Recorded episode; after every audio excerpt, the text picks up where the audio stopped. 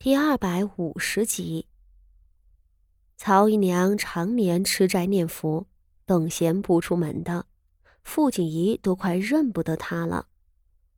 只是她此时趴在女儿身上悲痛的哭嚎，还是令傅锦仪心生怜悯。这就是可怜的女人啊，什么都没有，自己的命运只能仰仗旁人的心情。在出事之后，除了哭，也没有别的办法了。想到傅柔仪今日经历的一切，傅锦仪的心里更是凄楚了。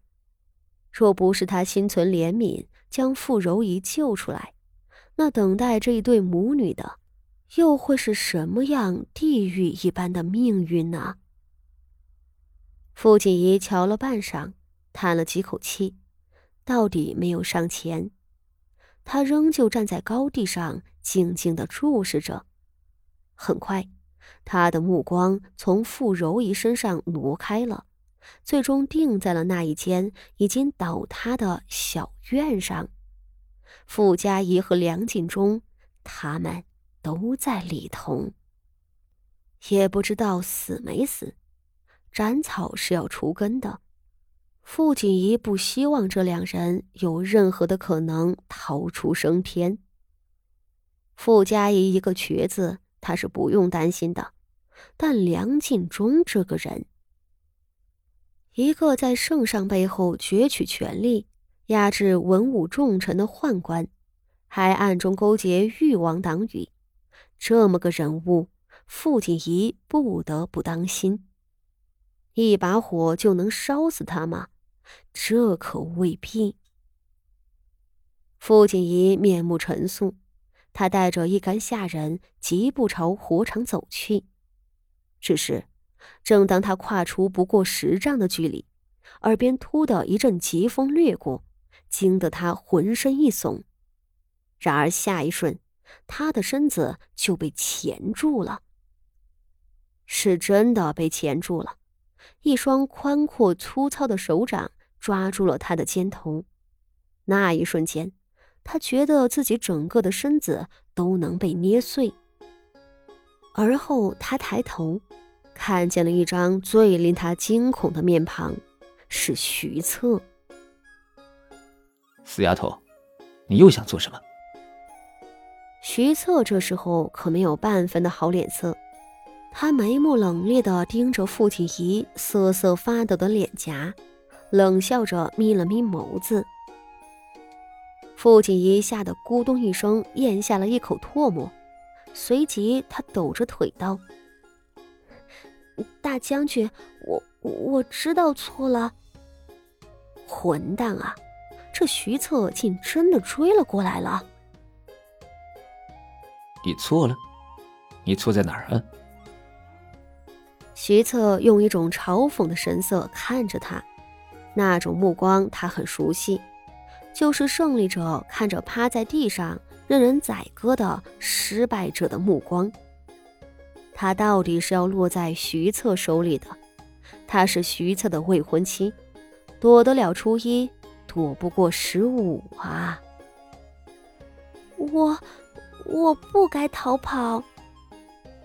他的眼睛里都开始闪着泪花了，在徐策面前。他别想有丝毫的抵赖，趁早的招供服软才是上策啊！然而，徐策并不满意，他凌厉的剑眉往上一挑，刀子一般的目光直插傅锦仪的脸庞。他咬牙切齿道：“哦，这就是你的错处？我错了，我真的错了啊！”傅锦仪拼命的求饶：“你，你放过我吧！”放过你？徐策的眼睛鼓了起来，这使得他那张黑脸更加的狰狞。他一手揪起傅锦仪的后颈，如拎小鸡一般将她整个拎了起来，而后道：“傅锦仪，你这个屡教不改的死丫头，你有错。”你的错处多了去了，你从我眼皮底下溜掉这事儿，我已经决定不和你计较了，因为，你还有更大的错处。他说罢，将瘦小的傅锦仪狠狠的摁在了地上，就跟之前摁在树上一样。傅锦仪跪下去的时候磕到了膝盖，疼得他满脸发白。然而，这样的疼痛丝毫不能和心内巨大的恐惧相比。他哭着道：“我有错，我罪该万死啊！”其实他的心里在想着：“我有什么错啊？”他心里绝望而愤恨，他越发的觉着徐策这个人是个不折不扣的霸王。在霸王的手底下讨生活可不容易啊！果然，接下来的徐策给了他更可怕的惩罚。徐策那只手松开了他的后颈，旋即又捉住了他的左手。随后，徐策的另一只手重重的抽在了他那只被抓住的手掌上。一声清冽的脆响。伴随着皮肉被油烫了一般的疼痛，傅锦仪尖叫一声，但第二下巴掌接着落下来了。傅锦仪哇的一声哭了出来了，疼，真的很疼。这种疼痛她是没受过的，毕竟女孩子不像男孩子一样要进学堂，教习礼仪和琴乐的女师傅们也都宽纵的很。没有拿竹板子打手心的，傅锦仪又痛又怕，哭得很惨烈。徐策在揍了他两下之后，暂时停了下来，一字一顿逼问道：“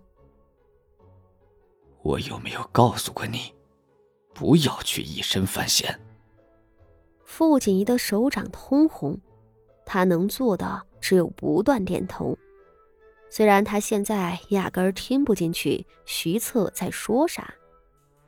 既然知道，那你方才是在做什么？嗯。徐策盯着他的眼睛，继续问道：“从前你想杀萧云天，现在你想杀梁锦忠，傅锦仪，你能耐呀？”傅锦仪呜呜的哭着，脑子里只有恐惧。他这种非暴力不合作的态度让徐策很不耐烦。很快，第三下巴掌抽在了他的手心上。徐策厉声道：“回答我！”傅锦仪嚎哭道：“我我错了。”好嘛，认错倒是伶俐。